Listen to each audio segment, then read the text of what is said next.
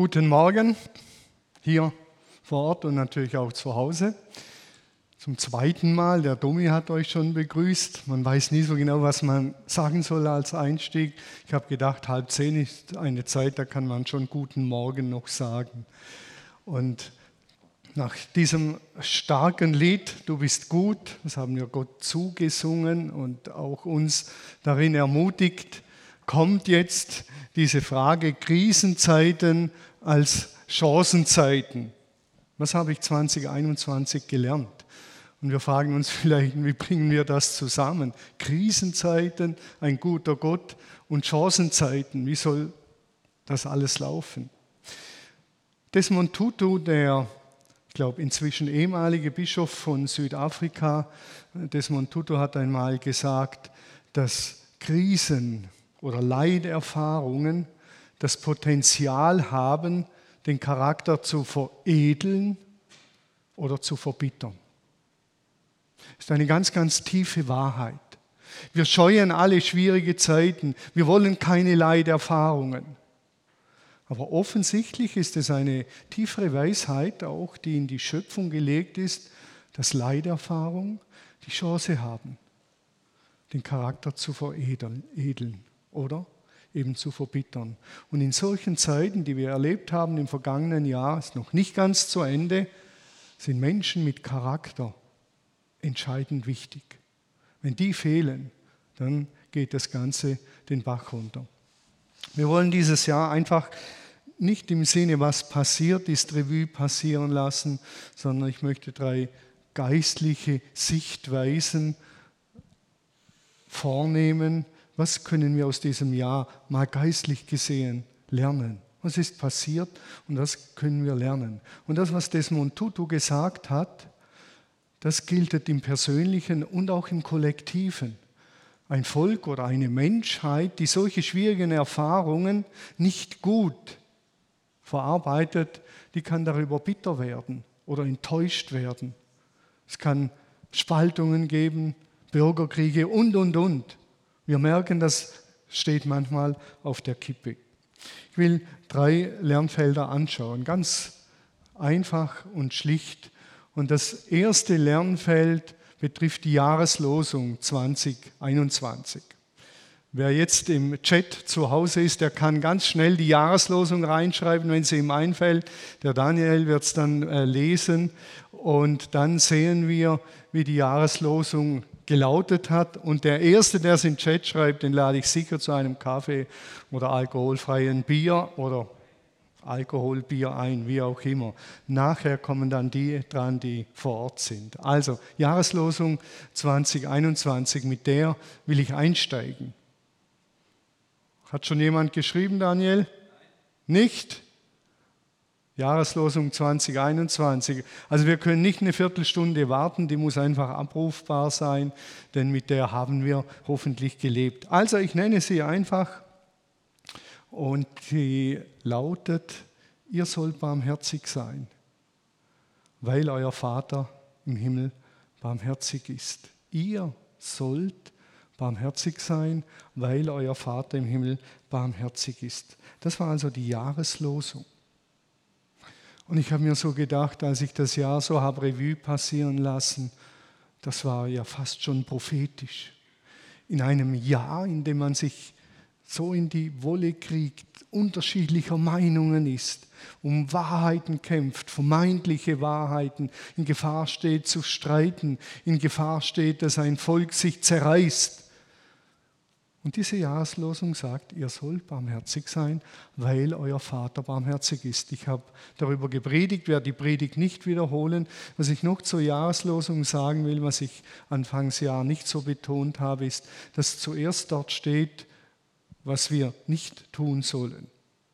Im Kontext der Jahreslosung. Verdammt nicht, sagt Jesus, damit ihr nicht verdammt werdet. Verdammt nicht Andersdenkende, damit ihr nicht verdammt werdet. Vergebt, so wird euch vergeben werden.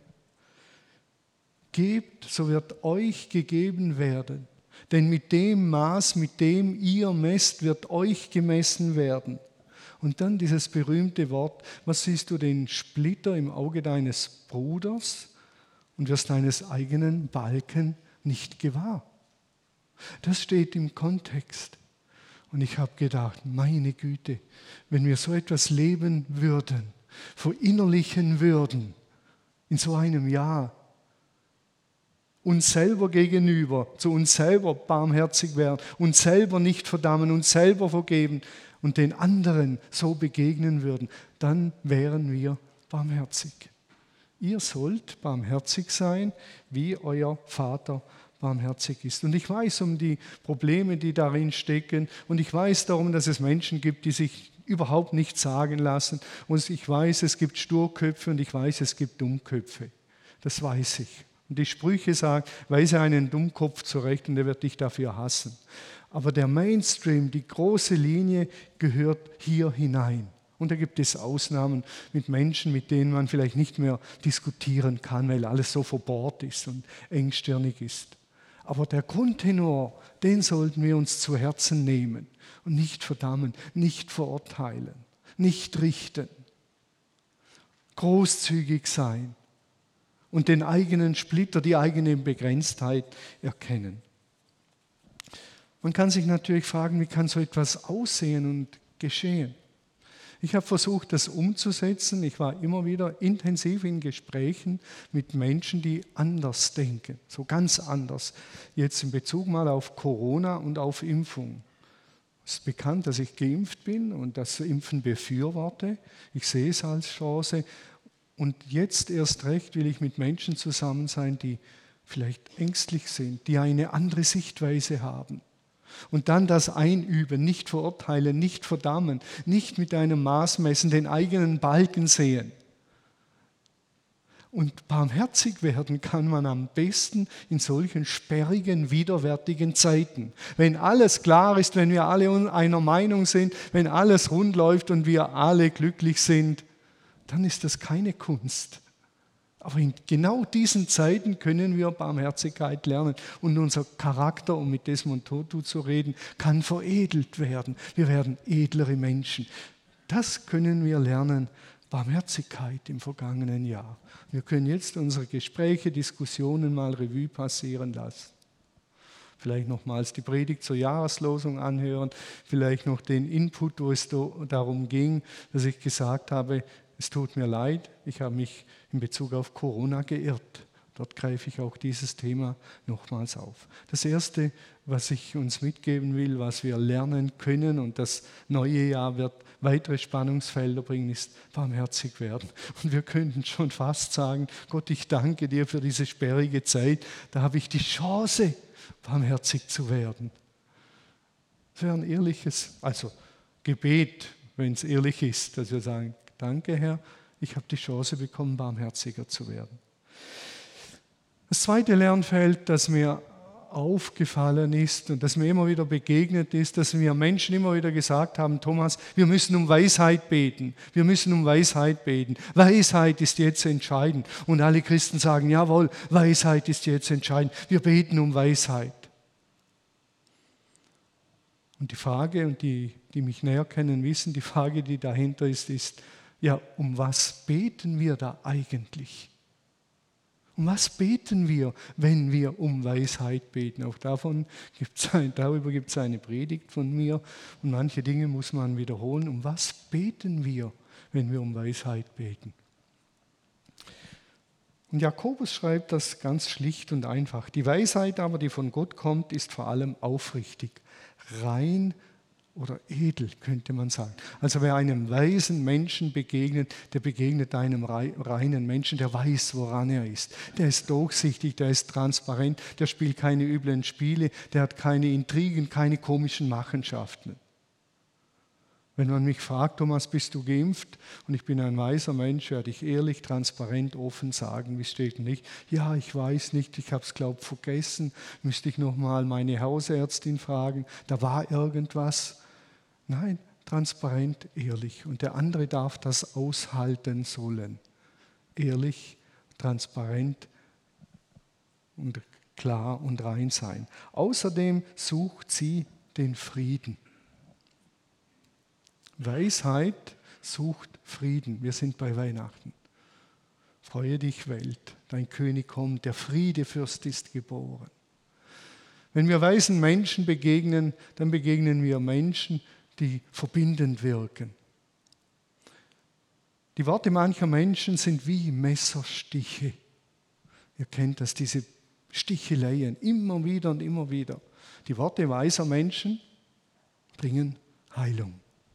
Da findet Heilung statt. Da werden nicht Wunden aufgerissen, da wird nicht gestichelt. Das ist praktische Lebensweisheit, die zum Leben befähigt. Sie ist freundlich. Ich weiß nicht, ob wir das in Verbindung bringen mit Weisheit. Mensch, der weise ist, ist freundlich. Hallo, schön euch zu sehen. Gut, dass es dich gibt. Gut, dass es den Klaus gibt, der immer mit der Motorsäge am Freitag in der Gegend rumrennt und Weite bringt hier. Weise Menschen sind freundlich. Auch das ist wieder in guten Zeiten kein Problem, wenn alles rund läuft, alles super ist. Aber in Krisenzeiten die Chance, die Freundlichkeit zu vertiefen, den Charakter zu veredeln. Die anderen Dinge sind genauso wichtig. Der Weise ist bereit nachzugeben. Er gibt nach. Der muss nicht immer recht haben. Er lässt sich etwas sagen. Hör nicht auf andere, lass dich nicht korrigieren, sagt der Weisheitslehrer, und du bleibst immer der Dumme. Lass dich korrigieren, hör auf andere und wirst ein weiser Mensch werden. Sich sagen lassen, und jetzt kommt's, die Weisheit ist barmherzig. Sie kann mitleiden, nicht Mitleid.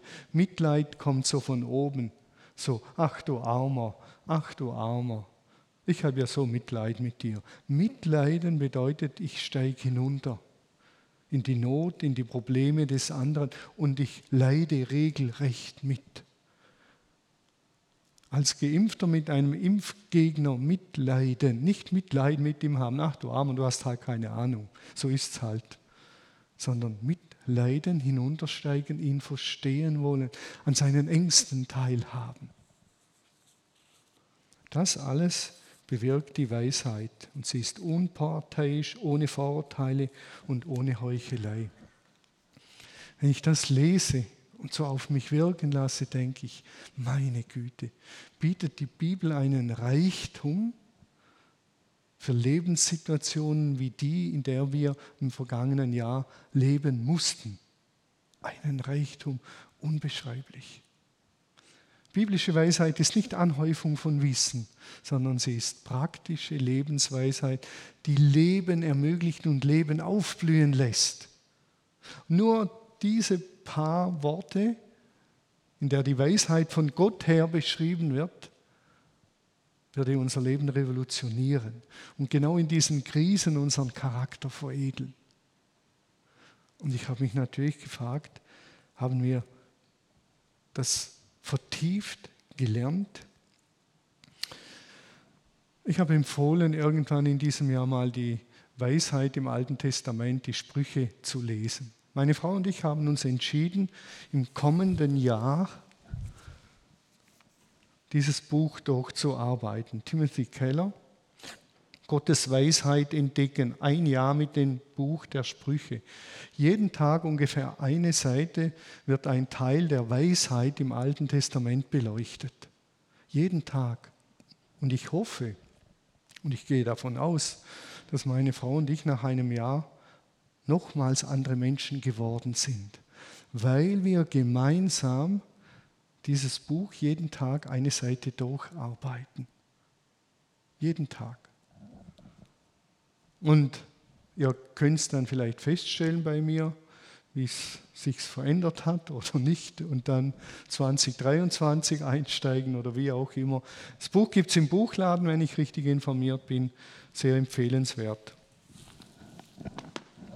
Weisheit. Ich habe eine Folie, hat mir gestern ein, ein Freund zugeschickt und die habe ich noch schön gefunden. Einfach Freunde bleiben, egal welchen Status man hat. Das ist das Wichtigste. Ob geimpft oder ungeimpft, ist nicht das Zentrum, sondern dass man Freunde bleibt. Viele Freundschaften sind leider zerbrochen an diesem Elend. Wäre die Weisheit gelebt worden und die Barmherzigkeit, die ist ja ein Teil der Weisheit, wären viele Freundschaften, davon bin ich überzeugt, nicht zerbrochen. Einfach Freunde bleiben. Miteinander unterwegs bleiben und miteinander ehrlich umgehen. Ich habe in dieser ganzen Diskussion, wo es darum ging, um die äh, Weisheit und äh, mit Leuten zu diskutieren, die so anders ticken, habe ich eine WhatsApp bekommen von einer Person, die eine Impfgegnerin ist, diese Person. Und in diesem Hin und Her und in diesen Diskussionen hat sie mir irgendwann etwas geschickt, über das ich herzhaft lachen musste. Und ich kann es nur vorlesen, weil es von einer Impfgegnerin kommt, also von, von einer Person, die Impfgegnerin ist. Was viele nicht wissen, im Jahr 1874 wurde im Deutschen Reich die Impfung gegen Pocken gesetzlich festgeschrieben. Wir stehen ja kurz davor, Impfpflicht. Es wurde festgeschrieben. Und dann heißt es weiter, dadurch wurden die Pocken zwar ausgerottet, aber jetzt kommt der Hammer. Alle, die sich 1874 impfen ließen, sind heute tot. Alle. Ich glaube, ich bin da einer riesigen Sache auf der Spur. Und ich habe gedacht, wenn eine Impfgegnerin so etwas schickt, dann kann man miteinander lachen, freundlich sein, in all den kontroversen Diskussionen. Und das war wie so ein Durchbruch in dieser Diskussion. Es kam Entspanntheit hinein und wir haben wieder einmal miteinander herzhaft gelacht. Und wir reden heute noch und diskutieren heute noch das ist ein wichtiger Aspekt, ab und zu Freundlichkeit und Humor reinbringen. Ich würde diese Geschichte nie vorlesen, wenn sie nicht von so einer Person kommen würde. Aber weil sie von so einer kommt, glaube ich, kann man das machen. Die Frage ist natürlich jetzt, habe ich die Chance genutzt, an Weisheit zuzulegen? Habe ich die Chance 2021 genutzt, an Weisheit zuzulegen, an diesen Aspekten, die ihr da liest. Sind das Eigenschaften geworden, wo ich gesagt habe, da habe ich zugelegt, ich bin freundlicher geworden. Ich bin transparenter geworden. Ich habe mir öfter sagen lassen als bisher. Wenn es darum geht, was haben wir 2021 gelernt, wäre das ein schöner Maßstab. Habe ich an Weisheit zugelegt.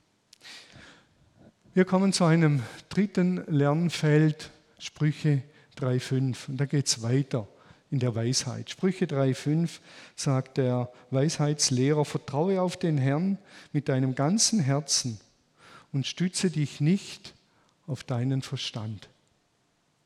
Auf all deinen Wegen suche ihn zu erkennen, dann ebnet er selbst deine Pfade.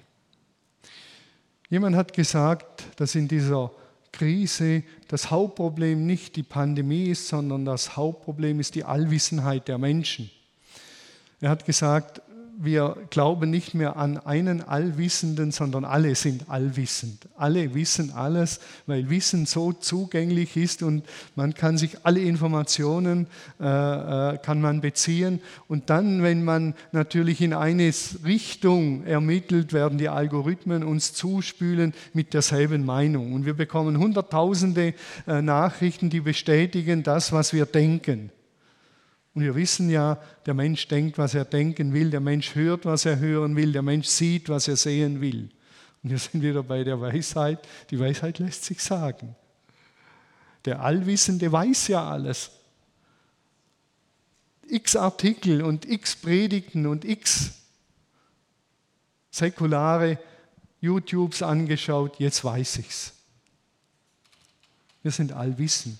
Und das ist ein großes Problem, weil dann bleiben wir nicht mehr Lernende.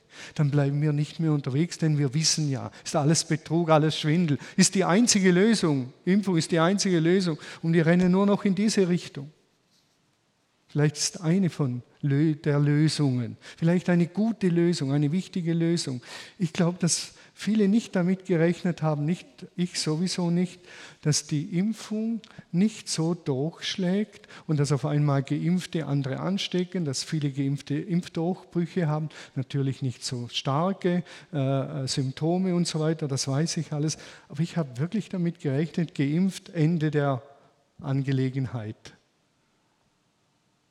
Und jetzt kommen die Boosterimpfungen und man ist auf diesem Weg. Es war nicht die Lösung. Ich denke nach wie vor eine gute Lösung, aber nicht die Lösung. Es müssen noch andere Dinge dazukommen. Das war nicht so einfach. Und sowohl die Allwissenden im Impflager als auch die Allwissenden im Anti-Impflager, die müssen beide neu lernen, sortieren. Wie gehen wir miteinander weiter? Vertrauen steckt mit drin. Vertraue auf den Herrn. Ich glaube, Vertrauen ist ein Schlüssel im Leben. Wenn wir nicht vertrauen, wird das Leben zur Qual. Wenn wir nicht vertrauen, wird das Leben zur Qual. Misstrauen frisst die Seele auf. Ich habe noch nie gehört, dass jemand gesagt hat, dass Vertrauen zerfrisst einen Menschen. Aber Misstrauen, das zerfrisst einen Menschen im Misstrauen leben. Ich nenne nur ein Beispiel, im Misstrauen, dass die Ärzte alle lügen und mir irgendeine Spritze verpassen wollen. Und dann werde ich krank und übernächste Woche muss ich ins Krankenhaus zu diesen Ärzten. Das ist ja der helle Wahnsinn. Misstrauen zerfrisst Beziehungen. Und wenn es uns nicht gelingt, dass wir vertrauen, genau in diesen Zeiten auch vertrauen, und der Sprücheschreiber sagt, vertraue auf den Herrn. Das ist das erste Vertrauen, das wir investieren sollen. Und wenn wir kein Vertrauen mehr haben, wird das Leben zur Qual. Und es wird nicht mehr lebenswert. All unsere Beziehungen, in denen Misstrauen eingezogen ist, die sind bitter, die sind heftig, die machen alles andere als Spaß. Und wir sollten aufpassen, mit diesem Misstrauen sehen. Ich hoffe, dass wir das gelernt haben, dass wir wieder vertrauen wollen. Wenn jemand in der Intensivstation liegt und vollgepumpt wird mit Medikamenten, dann wird er nicht gefragt, ob ihm die Nebenwirkungen schmecken oder nicht. Da gibt es keine Chance, wenn er im Koma liegt. Er muss und sollte im Vorfeld Vertrauen lernen. Das ist ein wichtiger Aspekt. Suche Gott zu erkennen, sagt der Weisheitslehrer. Das gehört mit zum Lernfeld Weisheit. Suche Gott zu erkennen. Man könnte auch sagen, sei ganz nahe bei ihm in diesen herausfordernden Zeiten. Ganz nahe bei ihm sein. Ganz nahe bei ihm. Suche ihn zu erkennen. Erkennen ist ein Beziehungsbegriff, meint nicht, versuche ihn besser zu verstehen primär, sondern erkennen heißt intim bei ihm sein. Adam erkannte seine Frau Eva und sie wurde schwanger. Ganz einfach gesagt, sie waren ganz intim, sie hatten Sex. dasselbe Wort, Gott erkennen, ganz nahe, intim bei ihm sein. In vielen Diskussionen, die ich hatte, habe ich immer wieder die Frage gestellt, was denken wir denn, was sagt Gott darüber? Lass uns mal die Bergpredigt lesen. Lass uns mal das lesen, was über Barmherzigkeit dort steht. Lass uns mal Jakobus 3, die Weisheit anschauen als Kriterium. Und ich bin in den meisten Gesprächen leider gescheitert. Wir sind nicht durchgedrungen zur Gottesbeziehung, sondern wir blieben beim Wissen beim Verstandesdenken, das nicht falsch ist, das gut ist, aber als letzte Instanz taugt es nicht. Und wir sind immer wieder über die Fakten und YouTube-Filme und so weiter immer wieder abgerutscht. Aber wir sind nicht durchgedrungen. Jetzt lass uns mal zwei Wochen Jakobus 5, äh, 3 äh, äh, anschauen, was ich vorhin gezeigt habe, was die Weisheit ausmacht. Und dann lass uns wieder reden. Nahe bei Gott sein heißt nahe bei seinem Wort sein, bei ihm sein. Ich weiß nicht, ob wir das gelernt haben, intensiver zu beten, intensiver Bibel zu lesen in diesem Jahr. Andere haben gesagt, ich mache jetzt, was ich will, ich gebe meinem Leben freien Raum. Und andere haben sich an Gott gewandt, gebetet. Nicht primär die Pandemie wegbeten, sondern beten und hören. Und sagen, Herr, was denkst du eigentlich darüber? Welche Bibelstellen könnte ich meditieren? Welche könnten mir Wegweisung werden? Das wären die richtigen Fragen, um ganz nahe bei Gott zu sein. Und dann sagt uns der Weisheitslehrer, Gottes Furcht ist der Anfang aller Weisheit. Ich habe vorhin gesagt, wir haben 80 Millionen Allwissende. Ist ja wie bei der Fußballweltmeisterschaft. Da haben wir 80 Millionen Trainer, hat mir Dominik gesagt. 80 Millionen Trainer.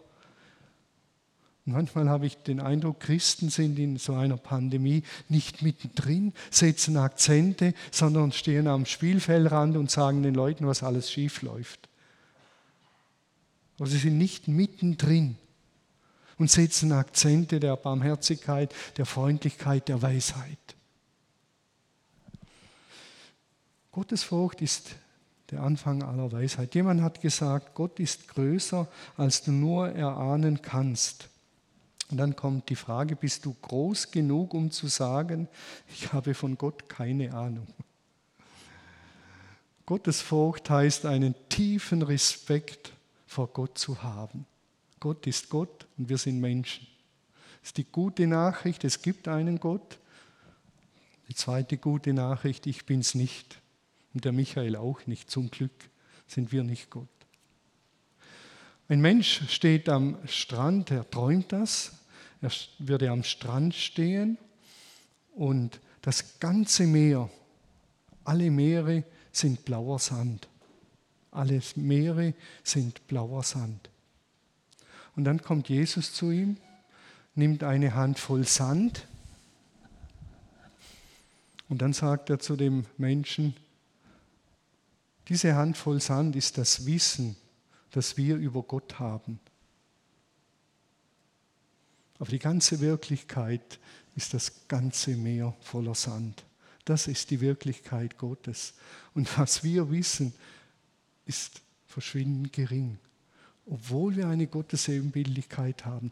Aber mit dieser Einstellung hätten wir wieder einen ganz neuen, tiefen Respekt vor Gott. Und wenn wir von Weisheit reden und Weisheit erlangen wollen, ist die Gottesfurcht, den Respekt vor Gott haben, ist der Anfang aller Weisheit. Damit beginnt's. Es ist nicht eine Übung in dem Sinne, jetzt streng dich mal an, Wolfgang, sei mal ein bisschen freundlicher. Es geht meistens schief. Es kommt dann irgendwie auch schief, das Lächeln. Und das merkt man dann schnell. Zum Glück haben wir Masken, dann sieht man es ja nicht. Gottesfurcht als Anfang der Weisheit. In dieser ganzen Pandemie ist mir neu bewusst worden, was Frank-Walter Steinmeier, unser Bundespräsident, letztes Jahr gesagt hat. Er hat gesagt, die Menschheit ist verletzbar geworden. So im Sinne von, sind wir ehrlich, wir haben es nicht im Griff. Sind wir ehrlich und lassen diese Demütigung zu, wir haben es letztendlich nicht im Griff. Das wäre eine Wahrheit, die wir anerkennen dürfen. Wir haben es letztendlich nicht im Griff.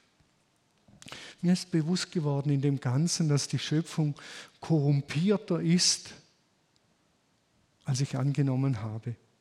Sie ist beschädigter, als ich gedacht habe. Diese weltweite Pandemie, wo Hunderttausende Menschen sterben, Millionen und wir bekommen es nicht in den Griff. Da ist so etwas grundlegend Böses eingezogen in diese Schöpfung, dass die ganze Schöpfung korrumpiert. Und es ist wichtig, dass wir das wieder sehen lernen. Da ist etwas eingezogen, ein kosmischer Konflikt tobt. Das ist nicht so harmlos. Ich habe ein bisschen gesündigt und ein bisschen in den Apfel gebissen. Das war's. Da ist viel, viel mehr geschehen. Und diese Auswirkungen bekommen wir jetzt zu spüren. Paulus drückt das so aus und er sagt, die ganze Schöpfung stöhnt und seufzt und wartet, und jetzt kommt der entscheidende Aspekt, sie wartet auf ihre Erlösung. Sie erwartet, dass sie erlöst wird dass etwas grundlegend Neues wird. Sie liegt in Geburtswehen. Und dann sagt er, der Geist Gottes stöhnt und seufzt auch in uns. Ich stöhne und der Geist kommt mir zur Hilfe, um zu beten. Und wieder sind wir beim Beten als eine Antwort. Als eine Antwort. Ich weiß nicht, ob wir unter diesen Zuständen stöhnen und seufzen. Dann wäre nämlich das in Erfüllung, dass wir Gott erkennen, denn er stöhnt und seufzt durch und über diesem Elend.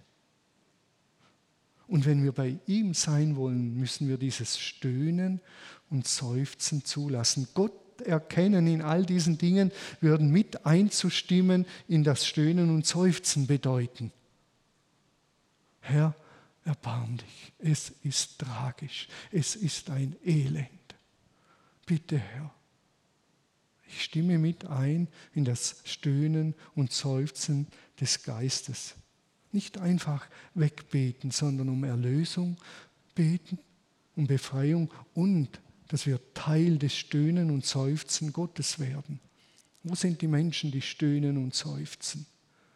Beten wir sie, stöhnen und seufzen wir mit ihnen. Dann werden wir unsere Berufung, Mitarbeiter Gottes zu werden, wirklich einnehmen. Einer der deutlichsten Aspekte der Imago Dei, der Gottesebenbildlichkeit, ist Barmherzigkeit.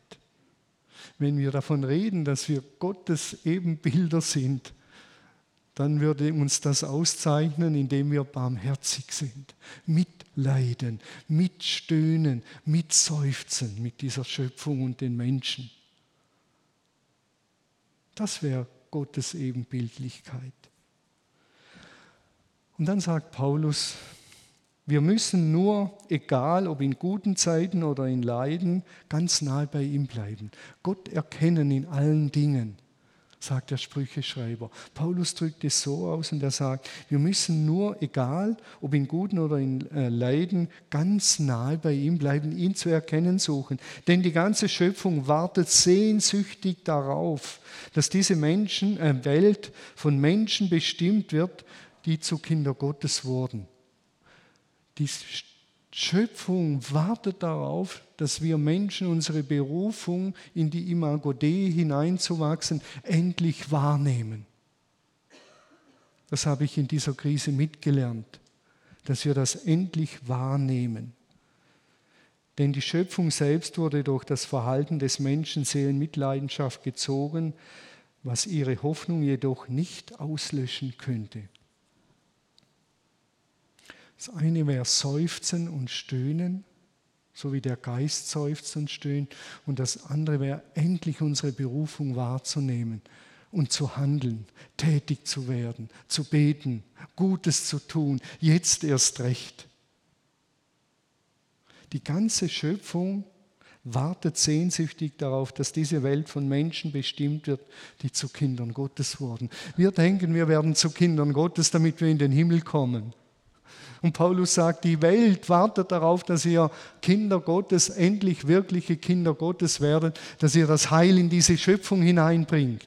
Das ist eure Aufgabe. Synergos Gottes seid ihr Mitarbeiter, Mitgestalter Gottes. Das seid ihr. Findet endlich diese Berufung, dass ihr das Heil in diese Schöpfung hineinbringt und nicht individualistisch, ich zentriert bleibt. Ich, Thomas, will in den Himmel kommen, alles andere ist mir scheißegal.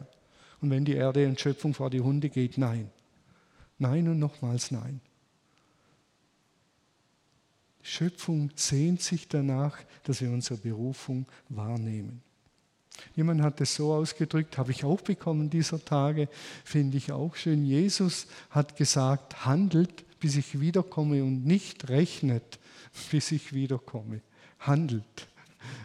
Und verbreitet nicht kluge Theorien, sondern handelt.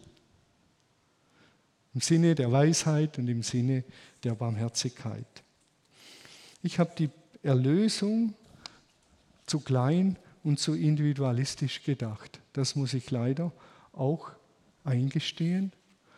Und durch dieses Krisenjahr ist mir das bewusst geworden. Gott hat eine viel weitere Perspektive.